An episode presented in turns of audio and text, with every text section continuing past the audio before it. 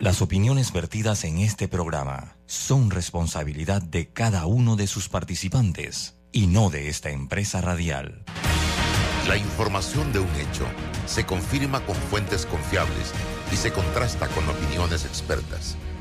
Investigar la verdad objetiva de un hecho necesita credibilidad y total libertad. Con entrevistas que impacten, un análisis que profundice y en medio de noticias, rumores y glosas, encontraremos la verdad. Presentamos a una voz contemple y un hombre que habla sin rodeos con Álvaro Alvarado por Omega Estéreo. Bienvenidos.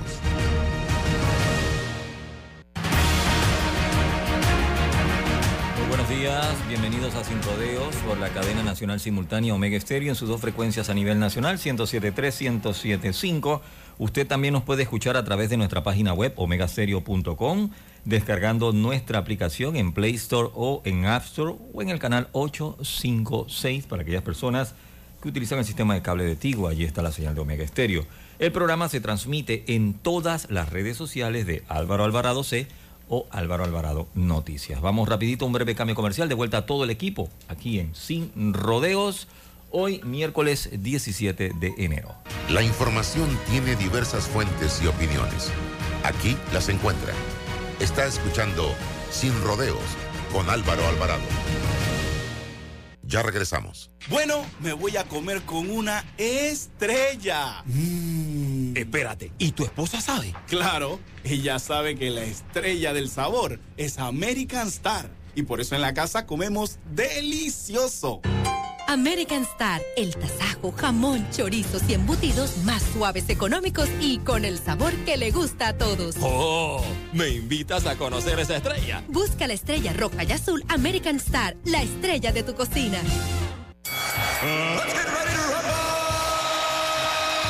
En esta esquina con colores rojo y amarillo, 100% panameño, pesando 40 kilos, el campeón invicto por mejor rendimiento, campeón de ganancia libra por libra, Pienso Sarascata. Y en la otra esquina, los demás piensos. Estamos listos para la... Y eso es todo, se retiran. Los demás piensos se retiran, señores. Piensos Sarasqueta, tu ganancia garantizada. Haz la prueba y serás un campeón libra por libra. De venta en los almacenes agropecuarios Melo de todo el país.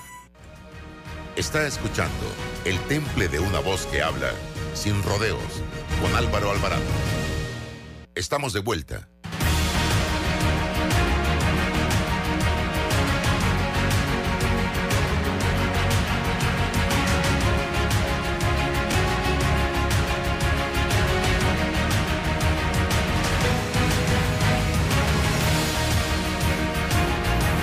¿Qué tal amigos? Tengan todos muy buenos días. Bienvenidos a la poderosa señal de Omega Estéreo. Gracias por su sintonía. Eh, como todos los días de 8.30 a 9.30 de la mañana. Nos puede sintonizar también a través de nuestras redes sociales, eh, YouTube, X o Twitter, Facebook y fanpage. Gracias, gracias, gracias por su sintonía. Está con nosotros hoy, como todos los miércoles, el amigo Raúl Loza desde la provincia de Panamá eh, Oeste. En breve vamos a tener a Claudia Escobar de Manpower y también vamos a conversar con eh, Armando eh, Fuentes de la Autoridad de los Servicios Públicos. Raúl, estoy frío todavía. me acaba de compartir el amigo José Luis de Juanes la infausta y lamentable, triste noticia de la muerte de Ezequiel Cedeño. Eh, yo tenía muchos años de no eh, ver a Ezequiel y lo recuerdo como educador y miembro del cuerpo de bomberos. Y la semana pasada, casualmente, conversando con José Luis, a quien conozco desde hace muchos años, eh, que estuvo por acá conversando conmigo, eh, no sé por qué salió a reducir el nombre de Ezequiel y dice, voy a llamarlo para que lo saludes. Y me lo puso al teléfono el 9 de enero, casualmente. eh, y tuve la oportunidad de conversar con Ezequiel. Andaba por Pedací con su familia, pasando el día, y le digo, ¿y te regresas o Dice, sí, vinimos a pasar el día y esta tarde estamos de vuelta en la, en la chorrera. Y hoy me entero de su fallecimiento. ¡Wow! Dice que hubo un paro cardíaco, un infarto. Raúl. Sí, un, infarto súbito y fulminante. Acabó con la vida de nuestro amigo Ezequiel Armando Cedeño Quintero, una estrella de la educación que brilló, indiscutiblemente brilló. Y te, te tengo que decir rápidamente aquí algunos aspectos de Ezequiel. Ezequiel, un educador consagrado, trabajó con niños especiales, enseñando a niños especiales, pero también, fíjate el contraste, trabajó alfabetizando adultos, gente, gente eh, de, edad que no sabía leer y escribir, también trabajó y lo hacía voluntariamente. Los niños de su escuela, en donde él, este, el último trabajo que tuvo, dan testimonio de que él iba los sábados a darles trabajo adicional, a recuperarles trabajo adicional. Los padres de familia lo lloran como si lloraran a un pariente, los niños lo están llorando como si lloraran a un pariente. Él trabajó como parte de la comisión organizadora del concurso nacional de oratoria en sus inicios. También este, fue eh, maestro estrella, declarado, ¿te acuerdas el, el, concurso de maestro estrella? En 2012 él fue declarado maestro estrella, se incorporaba a, educar constructivistamente en, en, todos los aspectos. Hay un testimonio de un niño que dice que él no entendía para nada las matemáticas, pero que el maestro le enseñó a que le gustaran las matemáticas y él ha desarrollado extraordinariamente en, matemáticas. Ezequiel realmente trabajó en Darién, donde dejó este, testimonios de, vida y de docencia. Por ejemplo, dice que él quería eh, enseñarle cosas nuevas a los originarios de Darién, como el cultivo del café, por ejemplo. Y acá trabajó en la escuela de Playa Chiquita, que es una escuela que se inició como una escuela marginal en la ribera del Océano Pacífico, junto al vertedero a cielo abierto que existía ahí anteriormente, donde había muchos niños, eh, era, era para niños prácticamente marginales, eh, y eso se recuperó, y él, Ezequiel trabajó allí pues con una entrega extraordinaria. Fue maestro en Metetí, fue director en Metetí, trabajó en la Escuela Moisés Castillo, en la Pedro Pablo, en la Escuela Naciones Unidas y, trabajó en, distintas pues, escuelas aquí en el área. Fue folclorista, Álvaro. Fue folclorista. También fue bombero, donde tuvo el, rango de capitán y, definitivamente un educador consagrado. La comunidad está consternada porque le reconoce a Ezequiel que esa fue una estrella de la educación que sí brilló verdaderamente, ¿no? Eh, nosotros estamos, las honras fúnebres van a ser el viernes 19 a la una de la tarde en la iglesia San Francisco de Paula, ya se ha anunciado, y nosotros aquí pues estamos muy, muy dolidos y haciéndole llegar a sus familiares nuestras condolencias. Sí, casualmente, eh, las, vamos a ver, no, no, dice, no me dice cuándo será el sepelio. A ver, la misa es mañana a las 2 de la tarde en la iglesia San Francisco de Paula, sí. Mañana a las 2 de la tarde en la iglesia San Francisco de Paula voy a hacer eh, todos mis esfuerzos para estar allá eh, despidiendo precisamente a Ezequiel yo creo que debemos tomar la previsión de confirmarla ahora porque tengo eh, fecha y hora distinta, así ah. que, vamos a confirmarla. Por favor, vamos a confirmar. Eh, esa hora está confirmada, déjame ver, eh, para darla con precisión. Bien, vamos con la entrevista del día, don Roberto. Vuele diariamente a toda Europa en nuestro nuevo Dreamliner, el avión más avanzado del mundo. Reduce hasta 40 minutos el tiempo de vuelo y gracias a la presurización de cabina brinda mayor sensación de descanso y menos jet lag. Air Europa, tú decides. Air Europa presenta la entrevista del día.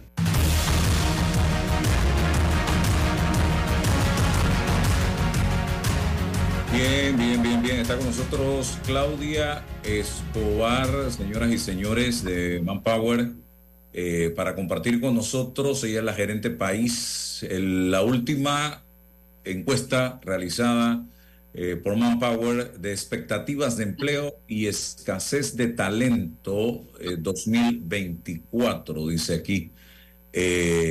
hallazgos de esta encuesta más importantes. Claudia, bienvenida. Buenos días y muchas gracias por la invitación. Efectivamente, a finales del año pasado se realizó la encuesta de expectativas de empleo que, para los que no saben, se viene realizando desde 2010 cada trimestre para evaluar cuáles son las expectativas eh, para el trimestre que acaba de comenzar, que va de enero a marzo. Se entrevistaron aproximadamente 200 eh, empresas a nivel nacional y de diferentes sectores y un 42% de estas empresas señaló que tiene intenciones de aumentar su planilla en este periodo, un 17% eh, indica que piensa disminuir su planilla, un 37% indicó que planea mantenerse igual y un 4% señaló no saber. Eso con, con, un ajuste estadístico que se hace para evitar las estacionalidades nos da una tendencia neta de empleo de un 27%. Siempre que los números están en positivo es bueno, pero sí hay que eh, señalar que estamos eh, 8 puntos por debajo del trimestre anterior.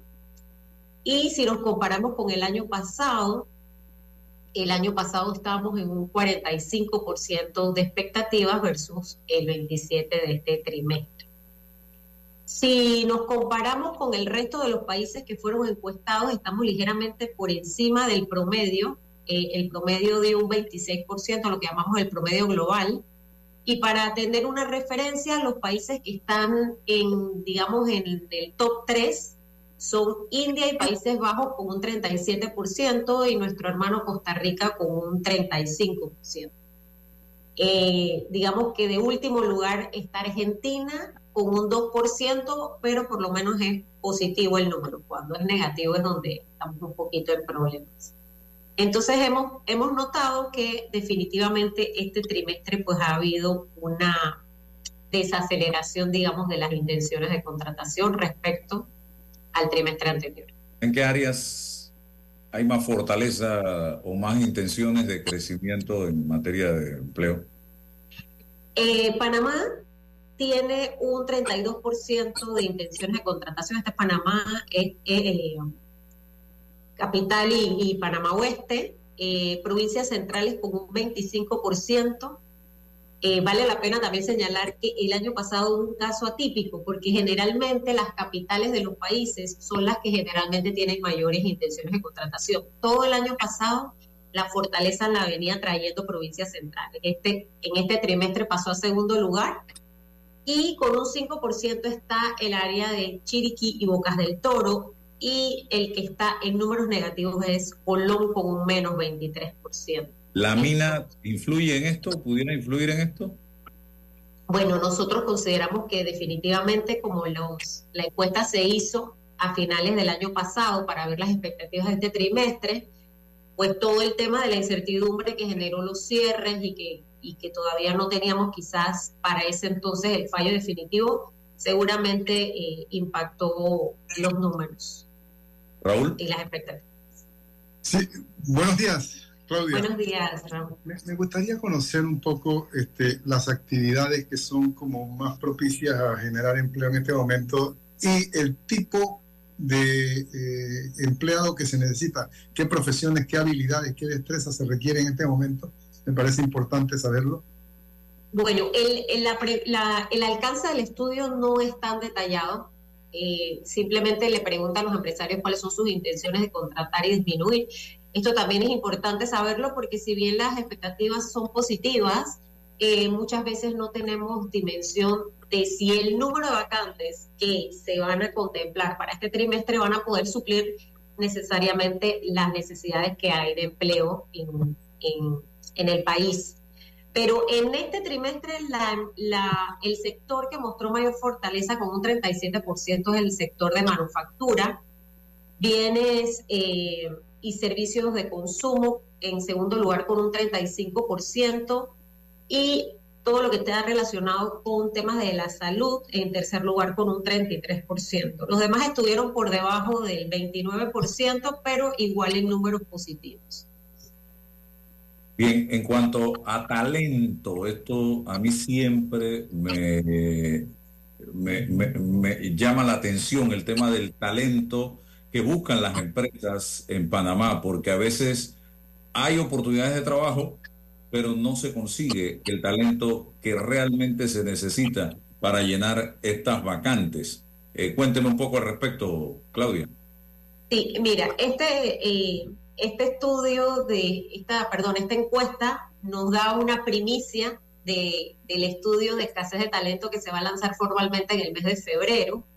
Pero lo que pudimos observar es que nos mantuvimos igual respecto al año pasado, que teníamos un 65 o eh, indicábamos como país un 65% de dificultad de encontrar el talento que necesitamos. Eh, nosotros veníamos de un 64 eh, en el 2022, el año pasado 65 y nos mantuvimos en un 65%. Y como bien mencionas, esta es la paradoja del empleo, ¿no? Siempre eh, el título a veces también causa ruido porque dice, ¿cómo es que no encuentran talento si hay tantas personas buscando empleo? Y aquí pues hay que eh, hacer algunos, quizás acotar algunos puntos. Uno es que generalmente las dificultades eh, radican en los trabajos que son un poco más profesionales y que requieren un poco más de formación académica. ¿Qué quiere decir esto? Que hoy día un título universitario o un técnico, que también eh, me gusta siempre señalar que, que, las carreras técnicas también son muy preciadas por por el sector empresarial, ya no es lo único que una empresa requiere. Las empresas, además de que uno tenga las capacidades técnicas para realizar un trabajo, quieren algunas otras cosas que han generado la globalización y la era digital. Por ejemplo. Porque hoy, día la, muchas empresas solicitan que las personas hablen un segundo y hasta un tercer idioma, que tengas habilidades digitales. Eh, muchos de los trabajos eh, regulares hoy requieren que uno sepa usar plataformas o que tenga dominio de análisis de datos, manejo de softwares, por ejemplo, como mínimo Excel avanzado, algunos ya te piden incluso otro tipo de, eh, de plataformas que estén relacionadas con tu trabajo. Es decir, todo ha ido evolucionando y migrando hacia la era digital y si nosotros no logramos desarrollar dichas habilidades, pues difícilmente vamos a poder estar o podemos ser competitivos frente al mercado. Eh, otra cosa que es importante, las habilidades blandas. Eh, lamentablemente, eh, pudimos ver en la prueba de PISA que, que señalaba que solo uno de cada 100 estudiantes sabía diferenciar un dato de una opinión y eso es muy consono con una de las habilidades que siempre salen de primero, que es pensamiento crítico. Entonces, esto es lo que hace que algunas veces sea difícil o que las empresas señalen esa dificultad para encontrar el talento que necesitan. Ahora bien, a nivel global esto varía también, porque a veces Japón sale alto en su, en su porcentaje de, de dificultad para encontrar empleo, pero en el Japón, por ejemplo, son temas demográficos. Ellos son una población bastante añeja, tienen pocos hijos y entonces no tienen los reemplazos potenciales para la gente que ya está en retirada. Ok, Raúl. Mira, me impresiona este, cómo se presenta una especie de no coincidencia entre los diplomas y, y las habilidades requeridas. Eh, como que hay un mensaje contenido aquí hacia la sociedad, hacia el sistema educativo, hacia las universidades, como para que eh, adecuemos lo, uno con lo otro, como que no va de la mano necesariamente el diploma con mm, los requerimientos de la, empresa. ¿Qué comentario nos hace sobre el particular? Bueno, nuevamente, la, la era digital vino a acelerar todo. Y probablemente necesitamos hacer eh, mayores alianzas, escuchar un poco que, que podamos colegiar entre la empresa privada y el sector educativo a todo nivel sobre cómo podemos suplir esas necesidades que está teniendo el mercado, quizás tener una mayor velocidad en el tema de revisar eh, los currículums eh, académicos para que suplan estas necesidades. Eh, sí, yo, yo me iría un poco por ese lado y por otro, favorecer y fomentar un cambio de, de pensamiento en cuanto al trabajo. Es decir, por mucho tiempo los padres decían, no, tú dedícate solo a estudiar. Pero hoy día es importante que ya iniciemos eh, con experiencias laborales eh, desde lo, lo, más pronto posible para que las personas también puedan ir desarrollando esas habilidades y esas competencias blandas que se requieren como colaboración, trabajo en equipo, eh, entre otras yo siempre le digo a los jóvenes que busquen oportunidades, así sea eh, haciendo labores de voluntariado, porque así impactas a la comunidad, apoyas a tu comunidad, pero también vas desarrollando habilidades para el trabajo.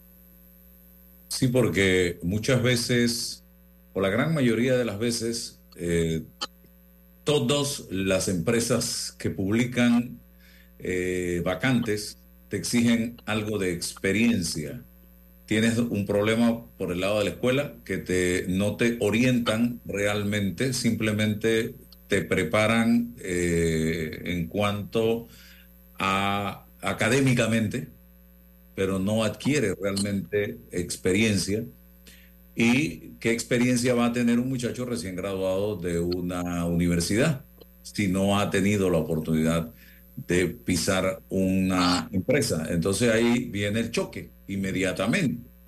Eh, y hace un tiempo atrás hablaba yo con el expresidente de la Cámara de Comercio, Industrias y Agricultura de Panamá de lo importante que sería que los agremiados a la Cámara abrieran las puertas de sus empresas y ese llamado se lo hago también al Sindicato de Industriales, se lo hago también a la PEDE eh, y a, la CAPAC para que eh, desarrollen especie de proyectos escuela para eh, que se prepare al estudiante que egresa o que está por egresar de una universidad o de un colegio, eh, de tal forma que ese muchacho ya vaya adquiriendo precisamente algún grado de experiencia y cuando sale eh, pueda tener oportunidades de trabajo. De lo contrario, no hay manera.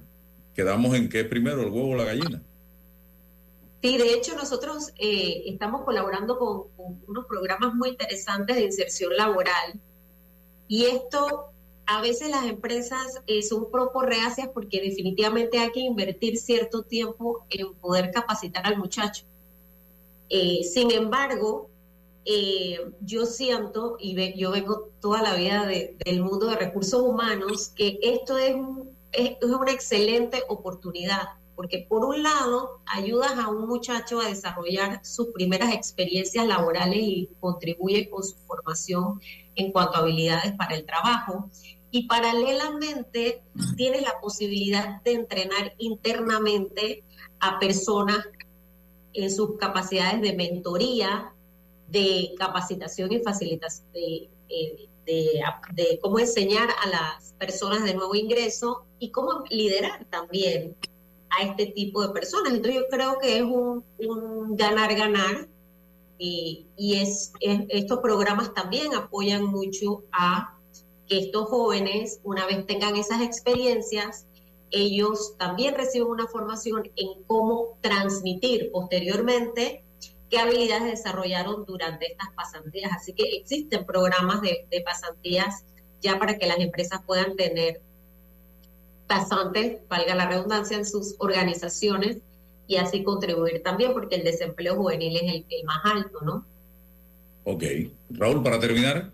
Deduzco un mensaje que me parece bien importante subrayárselo a la audiencia, especialmente a los padres y a los jóvenes de los sectores más vulnerables de nuestra sociedad. En, en toda esta entrevista saco en limpio un punto que me quiero insistir en él. Se necesita este, no solo experiencia para ser contratado con mejores salarios, sino ser, las empresas están requiriendo un segundo idioma. Y hay que prepararlos a los muchachos en esa línea. Están requiriendo habilidades digitales, manejo de software, plataforma. Hay que prepararlo en esa línea eh, y en las líneas de las habilidades blandas, porque de lo contrario no son tan competitivos como se requiere en el mundo actual. Y si los preparamos en esa línea, tendrán más oportunidades de empleo y mejores salarios. Me parece que ese mensaje debe quedarle a los padres y a los jóvenes. Muy bien resumido. La capacidad también de aprender, desaprender y reaprender. Así es. Bueno, muchas gracias Claudia de Manpower por darnos elementos de esta última encuesta eh, que a pesar de que nos ubica en positivo, pero no a los niveles del año pasado, eh, lo que significa que el país no está caminando muy bien todavía, tenemos que recuperarnos de la situación. Y ahora viene la campaña política. Y en tiempos de campaña política muchos países presentan síntomas de febriles, diríamos, eh, porque la economía se estanca un poco, hay temor, incertidumbre eh, eh, ante el, sector privado eh, porque no se sabe a qué nos vamos a enfrentar, a qué tipo de gobierno nos vamos a enfrentar a partir de esa nueva elección. Vamos a ver cómo nos va este año 2024. Gracias, Claudia. Seguimos acá. Gracias. Don Raúl, vamos a establecer comunicación con el director de la Autoridad de los Servicios Públicos, Armando Fuentes, para hablar un poco de una noticia que fue confirmada ya finalmente ayer en presidencia y que eh, está circulando desde el fin de semana relacionada con el incremento en la tarifa de la energía eléctrica, eh, para que nos explique en español. El problema de estos temas es que son demasiado técnicos, demasiado elevados y la población panameña no está muy, eh, diríamos, al día con los mismos. No todos los panameños entienden eh, cómo se maneja el sistema eléctrico en este país, ya que eh, lo primero que hay que entender, señoras y señores, es que hay generación, hay transmisión y luego hay distribución. Eso, son los, eso es lo primero que tenemos que entender. Y que hay un grupo de empresas que se dedican a la generación desde el punto de vista térmico, eólico, eh, hidro, a través de agua, y también eh, el otro que me falta, térmico, eólico, hídrico y me falta uno. Solar. Solar, exacto. Son cuatro formas de generar y que eso está diversificado en varias empresas. Eh, por otro lado, la transmisión es exclusivamente del Estado. Eso no se privatizó. Y por otro lado está el sector distribución, que se eh, separó entre eh, Panamá, Colón y Darién, que lo tiene una empresa, un sector de Panamá, que es ENSA, Colón y Darién, y otro sector de Panamá, y el resto del país está dividido entre Naturgy, Edemet y Edechi. ¿Es así? Eh, bienvenido, don Armando Fuentes. Muy buenos días, Álvaro. Eh, muy buenos días a, los oyentes de su programa efectivamente eh, creo que es prudente hacer docencia porque el mercado eléctrico realmente ha sido como un mito que no se comprende mucho ah, en la opinión pública, como usted lo decía. Y yo creo que es bueno reiterar esto, eh, que cuando hablamos de calidad de servicio, estamos hablando de una responsabilidad de las distribuidoras y comercializadoras, en este caso, como usted lo decía, ENSA y las empresas de EDEMET y EDECHI. Y cuando hablamos lógicamente de precio de energía, eh, estaríamos hablando principalmente eh, de aumentos en el sector de la generación, eh, toda vez que prácticamente la factura eléctrica entre el 68 y el 70% es el costo de generación. Entonces el mercado eléctrico funciona de esta manera. los centros de generación producen la energía, hay un, hay un camión que la transporta, que es ETESA, que es el transmisor, y hay un, hay un supermercado que la distribuye o que la, que la vende, que son las distribuidoras. Eh, esa distribución debe ser eficiente. En términos sencillos, eh, para hablar lógicamente del costo de la energía, eh, lo principal es entender esto, ¿por qué varía el costo de la energía? El mercado panameño es un mercado de contratos, el, el mercado de generación no es un mercado intervenido o regulado en el sentido de que tú que el Estado puede poner un precio o no, a, diferencia del sector de distribución y comercialización, donde ellos sí tienen una tasa de rentabilidad que, se fija cada cuatro años y que esto, esa lógicamente es controlada por el Estado. Por eso quizás los cargos de distribución y comercialización son más fijos, pero el cargo de generación no es fijo. Al, estar contratados, eh, la, empresa de Met Edechi por, por largo plazo, o por lo menos hasta el 2028, eh, con contratos fijos, ahí hay una poca variación de lo que es eh, el precio de generación, porque los contratos se tienen que cumplir. En este caso, entonces, lo primero que hay que decir es que los clientes de, de DEMET, eh, que, incluye lógicamente el sector de Panamá, esto, Herrera, Los Santos, Coclé, Veraguas, no tienen casi variación porque Edechi, Edemet, perdón, tiene prácticamente el 98% de, de, su energía ya contratada. En el caso de Edechi, el porcentaje de contratación, Edechi solamente es para Chiriquí, Bocas del Toro, no está tanto contratada, sin embargo, esto, por eso la tarifa no había entrado en vigencia o la facturación, eh, porque el día 10 se aprobó la extensión de lo que se llama el FTO, el Fondo Tarifario de Occidente. Hay un subsidio especial para esas dos provincias de hace mucho tiempo. Eh, y ellas, lógicamente, tampoco tienen impacto, tienen cero impacto en el, en el, en el aumento producto de la generación. En el caso de ENSA, que es el otro sector de distribución, eh, usted va a observar, lógicamente, que los clientes de 0 a 300 prácticamente no, no tienen impacto porque son clientes que también están subsidiados por el eh, subsidio, el FED, el Fondo de Estabilización Tarifaria, que es normal, y los clientes que consumen de 300 en adelante, eh, sí pudieran tener una variación que va entre el 2 y el 15. Eh, no obstante, esto, pues bueno, esto es progresivo, esta es una proyección porque el mercado de generación en este, en este momento se ha impactado porque ENSA sí tiene una mayor exposición a lo que es la variación del mercado, porque no tiene, tiene prácticamente un 31% de su energía que no está formalmente contratada, porque no ha habido eh, suficiente energía en las licitaciones de corto plazo que se hicieron, eh, y se venden lógicamente en lo que se llama técnicamente el mercado ocasional o el mercado spot. Entonces la distribuidora cuando no tiene energía contratada, tiene que irla a comprar a ese mercado spot. Entonces, eh, los precios ahí lógicamente se han subido porque la, generación más barata en este momento es la generación hídrica y, lógicamente con el fenómeno del niño, esta generación ahorita está un 44% para esta semana la generación hídrica y eso lógicamente también que va avanzando el verano va a tender hacia la baja. O sea, este es un tema circunstancial, no es un tema estable y lógicamente lo que hay es una proyección de hasta cuánta energía basada en combustibles fósiles tenemos que comprar en los próximos seis meses.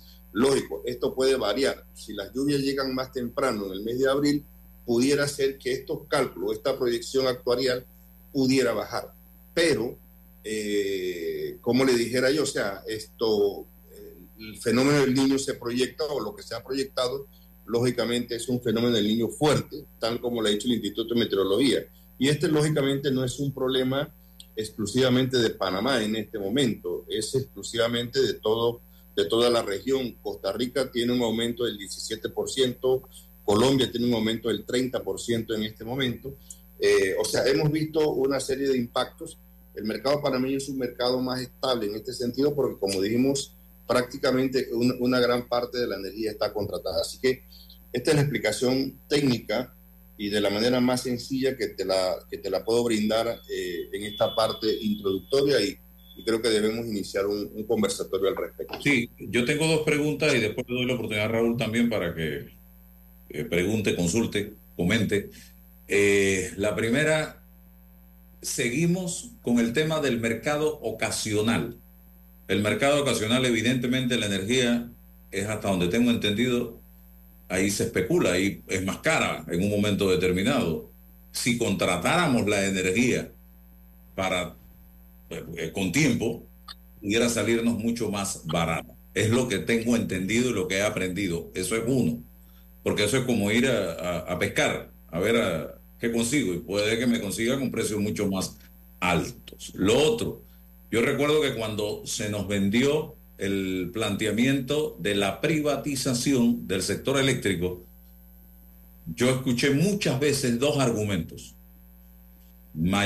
Eh, calidad en el servicio y hasta donde veo, y aquí tengo a alguien que es testigo de lo que voy a decir, que vive del puente para allá, la calidad en el servicio de la gente del puente para allá no es nada bueno. Yo no creo que llegue a 3,5 si nos vamos de 3 eh, eh, con calificación de escuela pública, escuela primaria.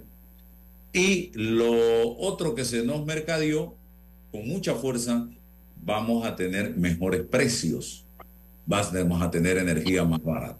Y hasta donde yo he visto en mis años de experiencia periodística, cada vez que se hace un anuncio o es al alza o es subsidio o es para mantenerse igual. Nunca he visto que nos anuncien, este semestre vamos a tener una rebaja sustancial en el precio de la energía eléctrica. Puedo estar equivocado. Yo no sé, usted puede estar manejando más información que yo, pero yo eso es lo que recuerdo hasta el momento. Hablemos de esos dos temas planteados y luego Raúl. Bueno, sí. Eh, lo primero es confirmar que usted tiene una buena interpretación de que el mercado ocasional es un mercado eh, quizás más, más costoso, eh, porque cuando la energía está contratada en una licitación de largo plazo hay una mejor oferta de precio por parte de los generadores, porque tienen una, más, una confiabilidad más segura en su contratación. Y esto lógicamente se ve reflejado en este momento preciso cuando vemos que los clientes de DEMET que están bien contratados, pero que, que no tienen prácticamente significación. En, en segundo lugar, esto, eh, decirte que sí, cuando se, cuando el, yo creo que el mercado, el mercado fue privatizado en el año Pero espera un momento, don Armando. ¿Por qué el ente regulador, que es la autoridad de los servicios públicos, no le exige a ENSA eh, contratar eh, la energía a largo plazo y ahora nos tienen a nosotros pagando lo que yo pudiera llamar hasta en cierto grado tal irresponsabilidad de estar comprando en el mercado ocasional cuando ellos pudieron hacer lo que hizo la otra empresa de comprar energía a largo plazo para evitarnos esto que, nos, que ahora vamos a tener que pagar nosotros. Sí, a ver, eh, debo aclarar responsablemente que ENSA no es que hace las licitaciones, la, Licitaciones de compra de energía, según la ley, en este momento las hace ETESA, el Centro Nacional, a través principalmente el Centro Nacional de Despacho. Eh, como, como viste ahorita, hay una propuesta de una licitación de largo plazo. Esa licitación, lógicamente, ETESA prepara un pliego, es, la energía que van a comprar las distribuidoras, pero la licitación la hace ETESA. Eh, resulta que eh, los contratos que están vigentes de EDEMET son contratos que se hicieron, que se vencen, algunos en el 26, otros en el 28, pero la tiene contratada. Esto, en el caso de ENSA, nosotros hace ya buen rato que no se hace una licitación de largo plazo, hace más de 10 años que no se hace una licitación de largo plazo de tipo renovable.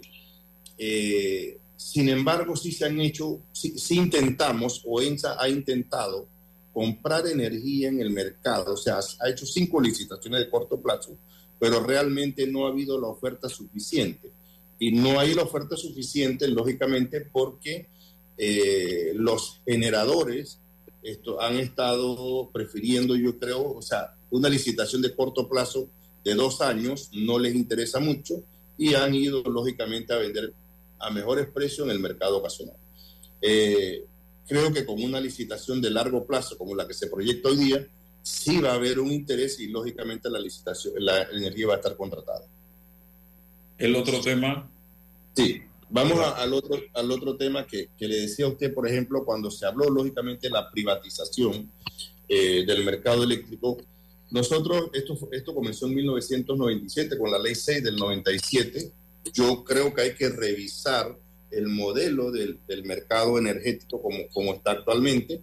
Eh, hay nuevas figuras, por ejemplo, la, el, el, la, la, comercialización, han surgido la digitalización del mercado, ha surgido lo que es, eh, ¿cómo se llama? El tema del autoconsumo, los paneles solares en casa que también contribuyen a la, a la energía. Hay, hay, hay, varios aspectos. Sin embargo, eh, yo creo que las ventajas que ha tenido este campo fue principalmente en el tema de la inversión en la generación. Nosotros tenemos una, eh, una matriz energética, por decirlo de alguna manera, o sea, un mercado de generación que tiene una inversión importante. O sea, nosotros, según estuve viendo ayer, aquí hay cerca de 4.200 megavatios instalados en, en, las diferentes formas de generación y eso, eso lógicamente es una inversión significativa. Eh, yo creo que el precio eh, hay que regularlo de alguna manera, de que realmente la energía se obligue a contratar eh, y que esto lógicamente le dé una mayor estabilidad para mantener el precio en licitaciones de largo plazo. O sea, sí hay cosas que, que nosotros consideramos que se deben hacer para mantener la estabilidad del precio. Así que esto normalmente, como usted acaba de decir, los precios eh, en el mercado panameño nunca van hacia la baja, va, se mantienen, o a veces hay un incremento cuando se da una circunstancia como esta en especial. Eh, también hay que decir que cuando estás expuesto a cuando estás expuesto a mercados mayormente a generación térmica, que tienes problemas internacionales de guerras, por ejemplo, eh, el precio del gas hoy día está subiendo, el precio precisamente por el tema de lo que está pasando en el Bar Rojo, está subiendo el precio del gas. Y eso en algún momento también pudiera impactar no solamente a Panamá, sino a varias partes del mundo sobre el precio de la energía. Pues en la medida en que suban estos, estos componentes eh, que, que, de los cuales a veces somos dependientes y que son necesarios, porque tú no puedes tener una matriz energética únicamente solar, hídrica y, eólica, sino que hay que tener una combinación eh, de la matriz energética. Así que eh, yo creo que hay cosas que se tienen que modernizar, que hay cosas que hay que mejorar en la ley, que hay situaciones en que hay que darle, fortalecer el ente regulador, en este caso a nosotros, a la CEP, a quien quiera que vaya a estar aquí al regulador, y que para que pueda tener un mayor control muchas veces de, eh, de este mercado. Raúl. Buenos días, licenciado Armando Fuentes. Mi saludo y mi respeto. Con todo respeto, quiero hacerle algunos comentarios relacionados con el tema, este, específicamente en el área de que eh, a nosotros en Panamá Oeste no se nos incrementó en este, en este anuncio nada en el costo de la energía. Sin embargo, nosotros sentimos que en los meses anteriores segundo semestre del año pasado, en las facturaciones nos han venido aumentando sistemáticamente. Yo tengo un programa de radio todas las mañanas y eso me hace eh, estar expuesto a la opinión de la gente a cada momento. Y cuando hicimos las encuestas sobre el aumento, hubo prácticamente una certificación de los usuarios denunciando que se les incrementaba constantemente con respecto al año anterior sin haber aumentado la cantidad de aparatos ni haber aumentado el consumo de electricidad.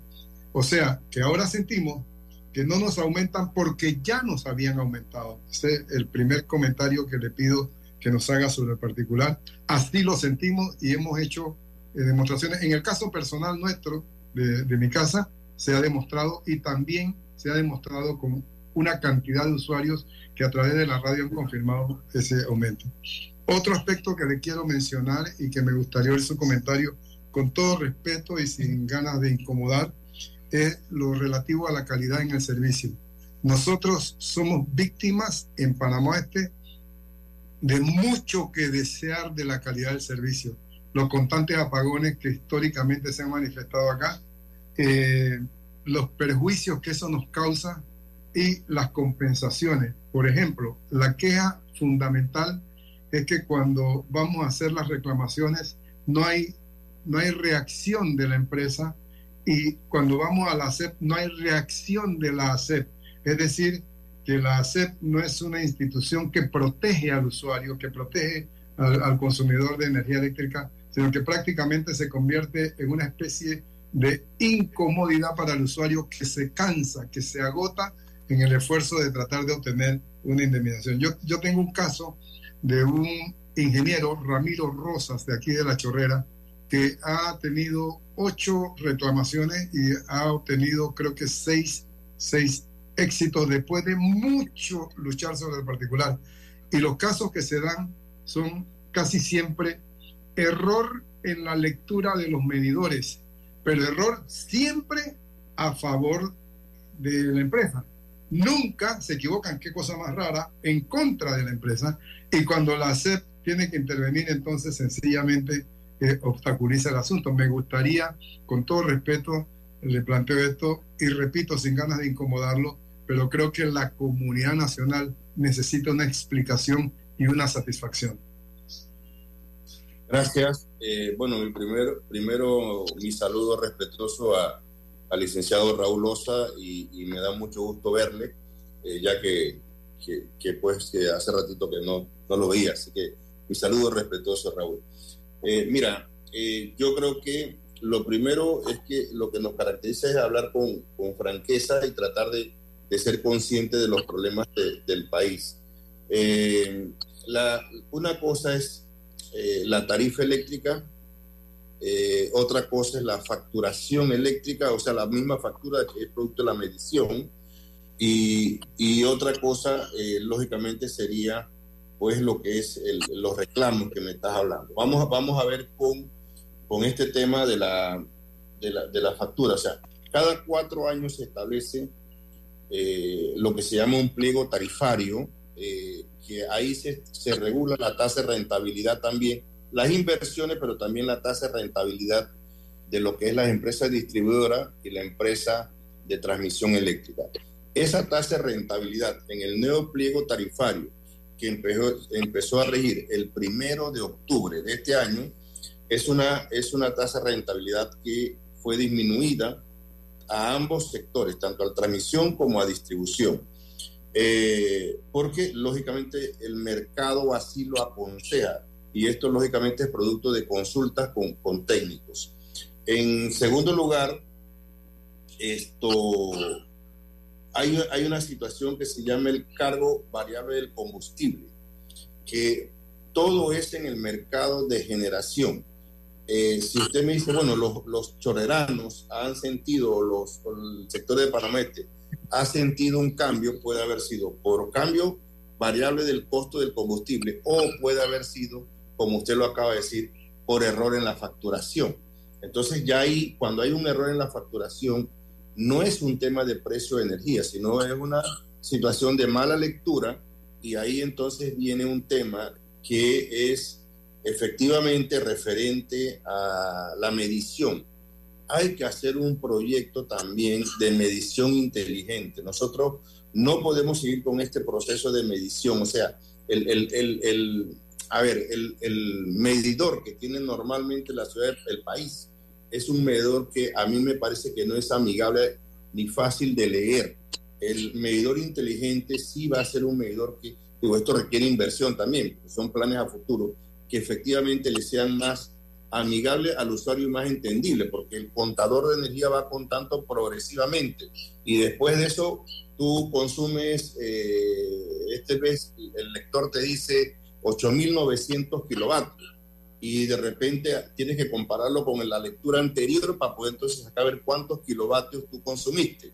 Entonces, esto no se, eh, no es tan amigable para, para el lector. O sea, el, cliente tiene que estar conociendo más o menos diariamente cuánto consumí mi, mi 20 o mis 30 kilovatios por día, para que efectivamente no haya este tipo de sospechas sobre la lectura, ¿verdad? Entonces, eh, estos son los dos aspectos que hay. Yo también quiero decirte, eh, Raúl, que producto de las multas que le hemos puesto, que se impuso la CEP eh, en, este, en estos semestres, se está devolviendo a los clientes y va a poner alguna devolución que se reparte entre todos los clientes, por supuesto, va a decir disminución por multa impuesta por hacer. Eso debe aparecer en el sector oeste a los clientes en este mes de enero, cuando les llegue su facturación, que todavía no le ha llegado porque tuvimos suspendida la facturación hasta el día 12 eh, prácticamente del mes de enero. Eh, vamos con el tema de la calidad de servicio. Como decía, la calidad de servicio sí es una responsabilidad directa de las distribuidoras.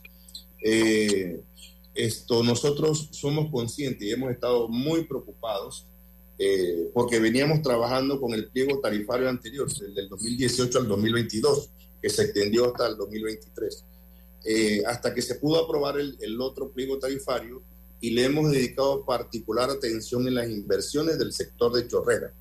Eh, la última inversión que se hizo fue la subestación El Torno, ahí en Chorrera, esto, eh, y consideramos pues que realmente aquí el problema de, Chorrera del sector oeste, nosotros lo tenemos bien identificado y hemos estado tratando de, de que la empresa corrija eh, estos, estos detalles, especialmente poda, especialmente eh, mantenimiento y especialmente falta de inversión, porque este sector está creciendo lógicamente y los transformadores no son lo suficientemente con la capacidad necesaria para atender eh, ese sector. La población de, de Panamá es una de las que más ha crecido. Sin embargo, esto, esto precisamente por eso en este pliego tarifario nosotros le hemos dedicado especial atención y una especial fiscalización a las inversiones en ese sector. Yo realmente esto, eh, lo que estoy tratando de poner es la base de que exista una adecuada red de distribución. Si no tenemos una adecuada red de distribución en el país, nosotros no vamos a mejorar la calidad de servicio. Así que, eh, eh, para finalizarte, sí entiendo, sí a los reclamos. Mira, esto, nosotros, la burocracia en los reclamos hemos tratando de acabarla en la dirección de atención al usuario facilitar los reclamos de manera virtual, facilitar de los... De la, o sea, nosotros hemos recibido más de 8 mil reclamos en, en, este periodo y, y, hemos resuelto, o sea, de, solo del sector de electricidad. Y hemos resuelto, y lógicamente la gran mayoría son en favor de los usuarios, eh, los reclamos y a veces también entonces los procesos sancionatorios que son aparte. Así que esto es lo que te puedo responder eh, respetuosamente y sé que que, eres un vocero lógicamente legítimo de los problemas que hay en el sector eh, de Panamá Oeste. Y, no los niego, son realidad. Señor Gracias. Fuentes, eh, el tema de los paneles solares, esa es una gran alternativa que tenemos los panameños hoy día, pero son costosos y la burocracia también es engorrosa porque para eh, instalar un panel solar en tu casa eh, necesitas eh, un periodo de aproximadamente cuatro meses, es lo que me han dicho como mínimo. ¿Qué podemos hacer para, primero, abaratar el costo de esta energía viviendo en un país donde hay mucho sol y donde tenemos energía un poco costosa? y para eh, desburocratizar un poco el tema? Mira, esto es, interesantísima pregunta. Eh, la Cámara Solar Panameña, que es la que realmente se dedica a estos temas, los que están agremiados a la Cámara Solar Panameña, prácticamente se dedican a surtir el tema de, eso se llama técnicamente autoconsumo, es decir, un prosumidor de energía, o sea, eh, que produce lógicamente y la que le sobra la inyecta a la red. Ahí hay algunos aspectos que nosotros estamos revisando desde el punto de vista eh, regulatorio, que nos hemos reunido con la Cámara de Solar, hemos tratado de impulsar eh, que el Banco Nacional facilite los préstamos a estos. Sin embargo, lo principal de esto, Álvaro, es que también hay que tener una buena red de distribución. El secreto aquí es que las empresas distribuidoras tengan buena red de distribución. porque esos, si esto se, se maximiza la inversión en paneles solares y no hay una buena red de distribución, esto puede tener impactos lógicamente técnicos que pudieran esto, ocasionar apagones y este tipo de cosas. Entonces, hay que ser responsable con esto. Eh, yo sí creo que el Banco Nacional está eh, en este tema, los paneles solares, eh, pues normalmente son hechos en China y deben ir esto, bajando de precio. Yo creo que aquí hay un tema que tiene que intervenir es la Codeco en el tema de los precios de este tipo de productos, pero sí nosotros también proyectar, nos hemos reunido con, con autoridades del Banco Nacional que ahora están proyectando préstamos blandos para para estos temas. Lógicamente, normalmente el que hace una inversión en paneles solares tiene una inversión un poquito costosa al inicio y va recuperando ese costo poco a poco en, su facturación eléctrica y, puede demorar entre 3 y 4 años en recuperación. Pero sin embargo, esos paneles pueden tener una vida útil de 15 años. Ok, en resumen, la decisión anunciada ayer eh, se va a dar un incremento eh, principalmente en los clientes de la empresa ENSA que atiende Panamá, Colón, Darién, eh, no así a los eh, pequeños consumidores que son los de 300 kilowatt hora hacia abajo. Correcto. pero pongamos algún ejemplo de eh, un cliente que consume 75 eh, dólares o 100 dólares de, de, energía eléctrica, ¿cómo se verá afectado, por ejemplo? Bueno, mira, esa es otra cosa que tenemos que ir, esto, que, que aprovecho. Normalmente la gente eh, lo menciona como usted lo acaba de mencionar.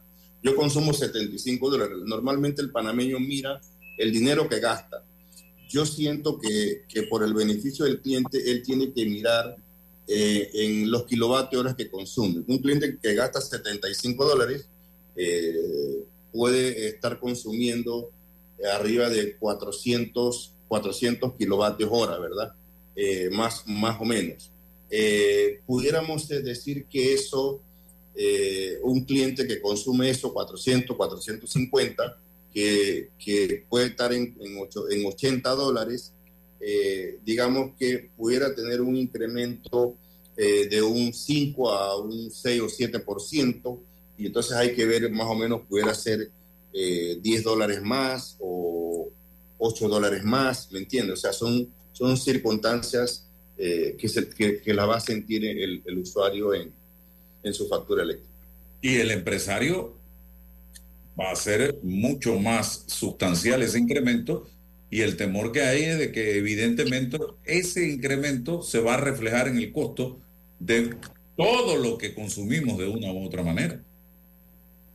Sí, yo, yo creo, yo siempre he dicho, mira, eh, este mercado eléctrico, lo, lo que nosotros regulamos es, es, muy serio, ¿verdad? Entonces, eh, tratar de que esto, cuando tú dependes lógicamente de la economía del país, porque sin energía eh, no se mueve nada, esto, tratar lógicamente de atender a los empresarios, creo que, que, vamos a tener alguna reunión con ellos para ver el impacto que pueda tener en el sector empresarial este costo. Ahora, este es un costo lógicamente que es momentáneo y, que de seguro en el segundo semestre del 2024 eh, no va a ser así, porque normalmente eh, se espera que, que, las lluvias se incrementen entonces mucho más en la parte de invierno del año 24. Así que esto efectivamente es así, yo, yo tengo que decir las cosas como son y, y es así como usted lo ha dicho, Álvaro. Raúl, para terminar. Una de las varias voces críticas que de las que he tenido conocimiento es la del Sindicato de Trabajadores de la Industria de la Electricidad similares de Panamá. Este sindicato ha salido a decir que se requiere una revisión de la normativa eh, de, la, electricidad, como lo acaba de mencionar usted, licenciado. Y, entre las cosas que, que critica, dice que hay que romper el oligopolio, el monopolio, que eh, darle, darle al consumidor la posibilidad de elegir a quién conectarse y esa competencia es la que podría garantizarnos a nosotros una reducción eh, significativa en los precios, que mientras esto esté así, no se va a poder eh, lograr esa reducción. Eh, ¿Qué nos dice usted en particular? ¿Qué perspectiva hay de que tengamos una revisión de la normativa de la electricidad? Porque las insatisfacciones son muchas. Esta preocupación acá de que no nos aumentaron, pero que le aumentaron a, los otros sectores en Panamá hasta 15%, se va, viene la transferencia en los precios y nos va a inundar a todos esa transferencia en los precios. ¿Qué nos dice usted de la posibilidad de revisión a corto plazo de esta situación? Eh, bueno, nosotros vamos a estar tomando algunas medidas en el caso de los clientes de ENSA. Estamos tratando, lógicamente, recientemente se hizo una, una licitación de corto plazo y se contrató muy poco. Eh, esperemos, eh, estamos haciendo la revisión porque la, la, normativa me permite a mí esto, tratar de contratar la energía que no se contrató, permite a TESA principalmente contratar la energía que no se contrató. Ellos están tratando pues de contratar esa energía eh, para el caso de ENSA. Eh, con relación a la pregunta que me hace sobre las modificaciones legislativas, eh, yo creo que el tema de permitir a quien se conecta es un tema interesante, lógicamente, para romper quizás el tema de, del oligopolio sobre la distribución y comercialización. No obstante, esto hay que tener cuidado, o sea, eh, yo, yo no soy opuesto a nada, o sea, tenemos que tratar de, de, conversar a ver qué le conviene al país. El, el, país, a mí me interesa confiabilidad de la energía, me interesa menor precio y me interesa calidad de servicio como regulador. Son los tres aspectos que, que me interesa. Confiabilidad significa que siempre exista energía. Eh, el tema a veces que agregar un comercializador de energía pudiera incrementar los costos. Entonces, eh, no entiendo todavía cuál es la propuesta, pero, pero lo que sí puedo decir es que eh, nosotros estamos abiertos a discutir, estamos colaborando con la Asamblea en un proyecto de ley, o por lo menos dándole idea al respecto. Eh, nosotros consideramos que sí se debe modificar la ley 6, hay aspectos que hay que actualizar, hay figuras nuevas que hay que incorporar al mercado eléctrico eh, lo que sí no podemos permitir, Raúl, y cosa es que esto realmente se maneje de una manera eh, que no sea técnica, que no sea correcta y que no sea lo mejor para el país. La CEP, nosotros estamos esto, orientados a manejar esto de manera seria, correcta y responsable porque esto es para el país. Así que con eso me, me puedo despedir. Eh, Raúl y, Álvaro. Muchas gracias. Gracias, Armando Fuentes, eh, administrador de la Autoridad de los Servicios Públicos, por la docencia que ha hecho en el día de hoy en relación con este tan importante tema. Que tenga excelente día. Raúl, gracias. Me mantienes al tanto del horario del sepelio de Ezequiel para darlo a conocer también por acá. La información de un hecho se confirma con fuentes confiables y se contrasta con opiniones expertas. Investigar la verdad objetiva de un hecho necesita credibilidad y total libertad. Con entrevistas que